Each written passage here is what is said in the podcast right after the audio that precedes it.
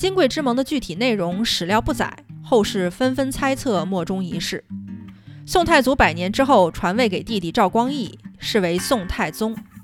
赵光义百年之后传位给谁？是弟弟赵廷美，还是宋太祖的长子赵德昭？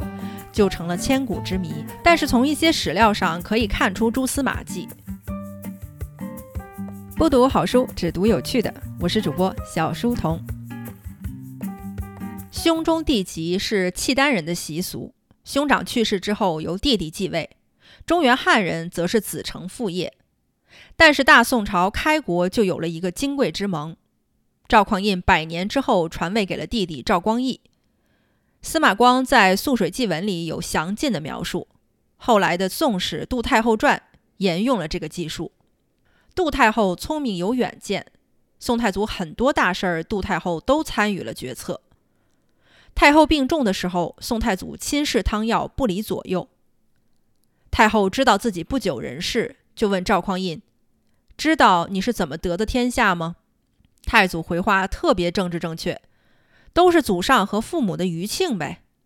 太后笑了，说：“不是，那是因为柴家让一个小孩子做了天下之君。”然后很正式的对太祖说：“你万岁之后要按照次序传位给二弟，这样你的儿子才能平安。”太祖顿首涕泣，呜咽着说：“谨遵母命。”太后让把宰相赵普叫来，由太祖蒙誓，请赵普把誓言记下来，落款处写上“陈普书”，放在一个金柜里，也就是金盒子，选了一个谨慎可靠的内臣收好，这就是金匮之盟。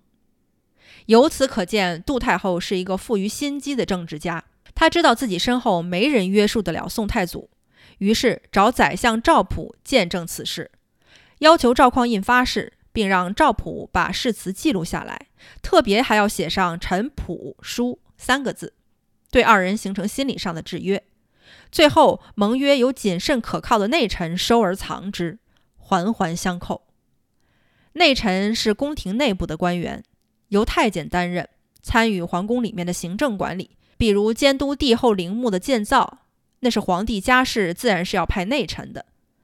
宰相以下的叫廷臣，都是大家耳熟能详的朝廷官员。这个金贵之盟由太祖、内臣、廷臣三方参与，将来宋太祖想毁约都很难。金贵之盟的具体内容史料不载，后世纷纷猜测，莫衷一是。宋太祖百年之后传位给弟弟赵光义，是为宋太宗。赵光义百年之后传位给谁？是弟弟赵廷美，还是宋太祖的长子赵德昭？就成了千古之谜。事实上，宋太宗把皇位传给了自己的儿子赵恒，是为宋真宗。但是从一些史料上可以看出蛛丝马迹。太平兴国四年，也就是宋太宗继位第四年，御驾亲征幽州，赵德昭随驾在侧，时年二十八岁。一天夜里，军营里突然找不到宋太宗了，议论纷纷，说是有人谋害天子。很快，太宗皇帝找到。听了议论，很恼火。北征不利，迟迟攻不下幽州，宋太宗就不打算发之前攻打太原的犒赏了。赵德昭就跟宋太宗进言说，应该奖惩分明，攻打太原的奖金先发给大家。宋太宗闻言大怒，说了句气话：“等你自己做了皇帝再说吧，现在还轮不到你说话。”话说得很重，赵德昭羞愧难当，回到营里就要自杀。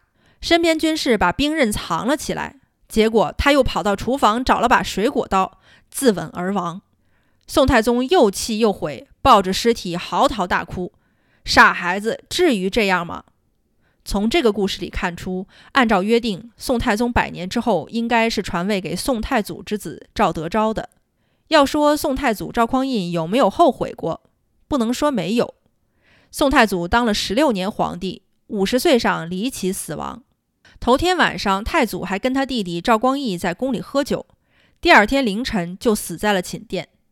宋皇后发现太祖死了，慌忙让内臣王继龙去招秦王赵德芳。王继龙认为传位晋王赵光义是定好的事儿，就直接去召了赵光义。赵光义顾不上乘车辇，踏雪步行来到宫里。宋皇后听说王继龙回来，第一句话就问：“德芳来了吗？”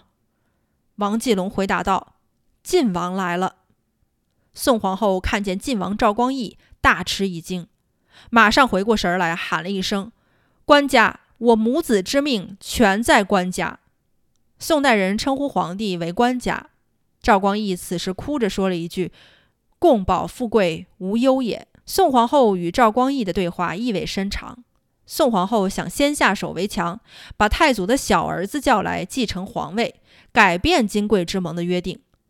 突然发现未如所愿，晋王赵光义到了，自觉大祸临头，才说了那句：“我母子之命全在官家。”赵光义大局已定，不救继往，但是对招秦王赵德芳入宫继位，还是心有愤懑的。共保富贵无忧也，言外之意。